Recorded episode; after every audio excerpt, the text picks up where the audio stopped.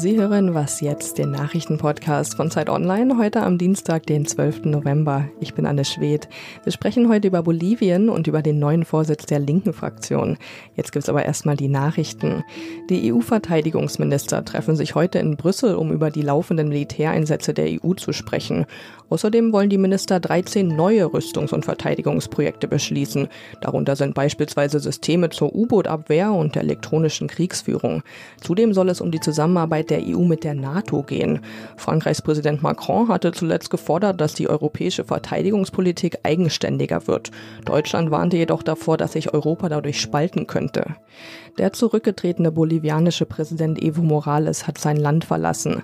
Mexiko hat ihm Asyl gewährt und das damit begründet, dass Morales Leben in Bolivien bedroht sei. Morales selbst schrieb auf Twitter, dass er bald mit mehr Kraft und Energie zurückkehren werde. Morales war am Sonntag nach 13 Jahren als Präsident zurückgetreten. Seine Wiederwahl vor drei Wochen hatte starke Proteste ausgelöst. Ihm wurde Wahlmanipulation vorgeworfen. Gestern gab es dann neue Proteste, diesmal von Anhängern von Morales. Da es in dem Land momentan keine Regierung gibt, erklärten die Sicherheitskräfte für Ordnung zu sorgen. Heute will auch das Parlament zusammenkommen, um über einen Ausweg aus der Krise zu beraten. Mehr zu dem Thema gibt's jetzt mit Fabian Scheler. Redaktionsschluss für diesen Podcast ist 5 Uhr.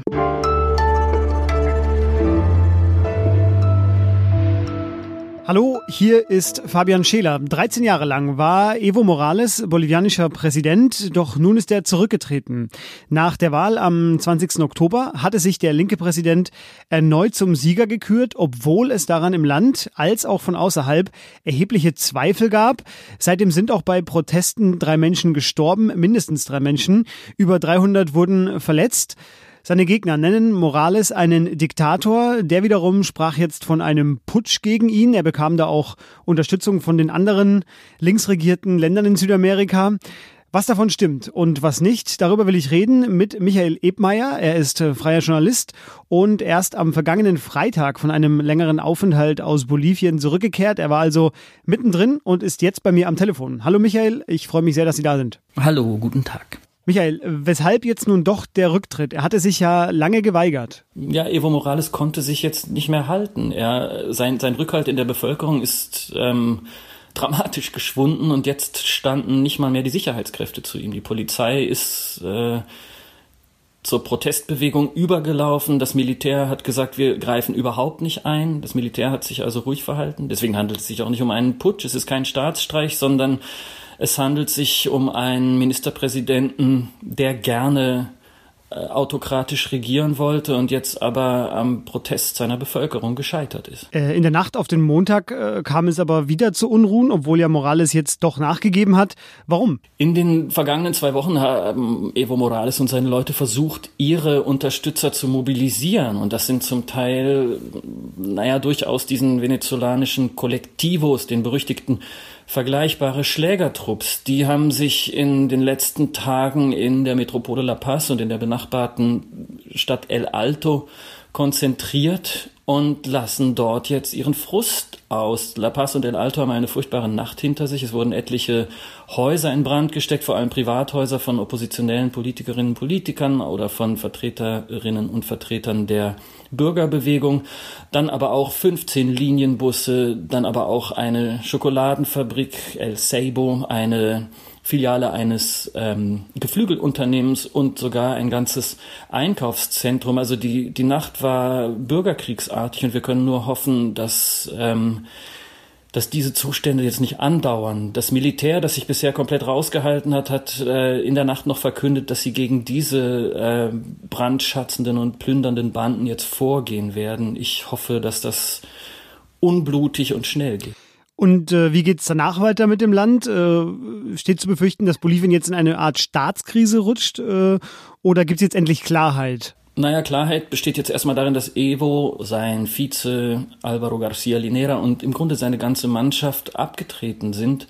Dass also dieses Projekt sich unbegrenzt an der Macht zu halten und die demokratischen Institutionen Boliviens weiter auszuhöhlen, nicht ähm, länger fortgesetzt wird. Der Präsident ist zurückgetreten, sein Nach oder sein, sein Stellvertreter wäre der Vizepräsident auch zurückgetreten, dann wäre die Präsidentin des Senats dran ebenfalls zurückgetreten, der Vizepräsident des Senats ist auch zurückgetreten. Und jetzt wird wahrscheinlich die zweite Vizepräsidentin des Senats, die einer liberalen Oppositionspartei angehört, äh, erstmal geschäftsführende Präsidentin.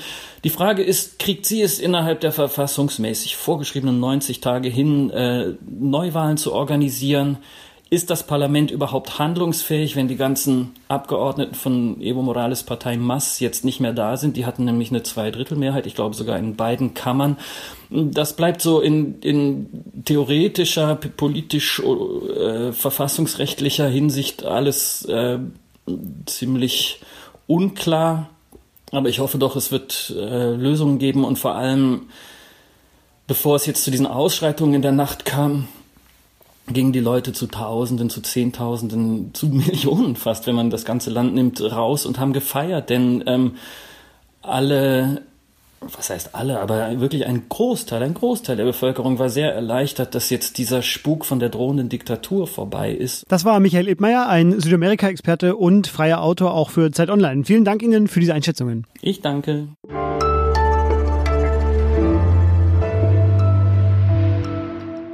Und sonst so? Finanzminister Olaf Scholz, der will Vereinen, die Frauen noch immer die Mitgliedschaft verwehren, sogenannten Männervereinen, äh, die finanziell attraktive Gemeinnützigkeit entziehen. Das war sein Vorschlag am Wochenende. Ich erspare Ihnen jetzt mal die ganze Debatte danach. Aber einen Beitrag, den fand ich interessant. Der kommt vom Chef der CDU-Landesgruppe Nordrhein-Westfalen, von Günter Krings.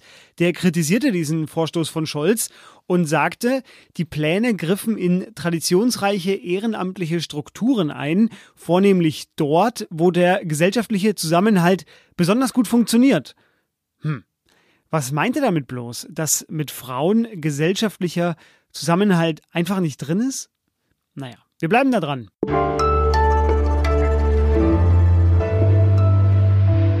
Eine kleine Ära geht heute zu Ende, wenn Sarah Wagenknecht auch offiziell nicht mehr Fraktionsvorsitzende der Linkspartei ist. Sie hatte ja nach einem Burnout im Januar ihren Rückzug, zumindest aus der ersten Reihe, angekündigt. Um ihre Nachfolge gibt es in der Linkspartei einen kleinen Kampf zwischen zwei Frauen, die mit der Wahl heute entschieden wird.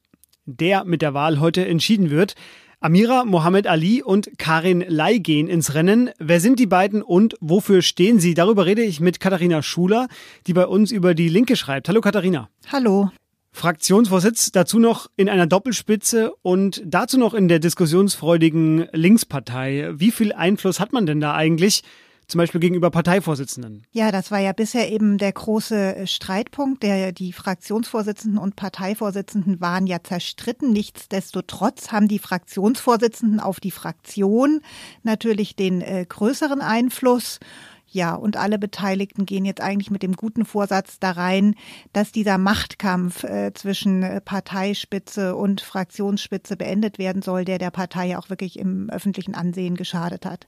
Gute Vorsätze sind ja erstmal nicht verkehrt. Äh, jetzt habe ich in der Vorbereitung auch gelesen, dass das äh, große Wort Neuanfang über dieser Wahl schwebt. Ähm, wer von den beiden verkörpert den denn mehr? Also Karin Ley ist einfach schon sehr lange in der Politik dabei. Sie war Referentin im Sächsischen Landtag 2000, dann ist sie Abgeordnete geworden. Sie hat wichtige äh, Positionen in der Partei eingenommen und gilt eben als enge Vertraute von Katja Kipping. Ähm, Frau Mohamed Ali äh, ist erst seit 2017 im Bundestag. Insofern könnte man sagen, wäre sie eher ein Neuanfang. Andererseits wird sie eben auch eindeutig dem Wagenknecht-Flügel zugerechnet. Also äh, mit dem Neuanfang, das wird ein bisschen schwierig. Im Grunde müssten beide, ähm, wenn sie denn die oder diejenige, die gewählt wird, muss sich einfach dann darum bemühen, dass vor allem äh, der Stil und die Zusammenarbeit mit dem Parteivorstand dann besser werden. Du hast schon den ein oder anderen Flügel gerade angesprochen. Die sind ja gerade gerade in der Linkspartei sehr ausgeprägt. Da gibt es Grabenkämpfe die ganze Zeit. Ähm, wird es denn deshalb auch eine enge Wahl? Ja, damit wird allgemein gerechnet, dass es sehr knapp wird. Bisher hatte ja das sogenannte Hufeisen, also der Zusammenschluss des Wagenknechtsflügels mit dem Reformerlager um Dietmar Bartsch, dem anderen Fraktionsvorsitzenden, eine leichte Mehrheit von ganz wenigen ein, zwei, drei Stimmen in der Fraktion.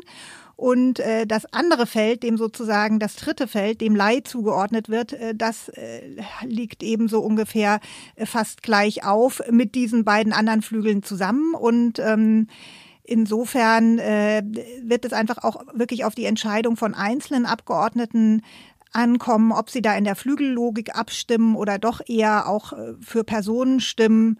Genau, und von daher ist es aber vermutlich wird schon ein sehr knapper Ausgang werden. Heute wählt die Linkspartei die Nachfolgerin von Sarah Wagenknecht und wie wir gerade gehört haben, ist das auch kein unbedeutendes Amt. Katharina Schuler war das, sie wird auch diese Wahl begleiten. Sie berichtet nämlich regelmäßig über die Linkspartei. Vielen Dank dir. Ja, gerne. Und das war schon wieder was jetzt am Dienstag. Eine neue Folge von uns wie gewohnt morgen. Unsere Mail, an die Sie sich mit Kritik, Hinweisen oder Themenvorschlägen wenden können, äh, lautet wasjetzt.zeit.de. Ich wünsche Ihnen noch einen schönen Tag. Tschüss.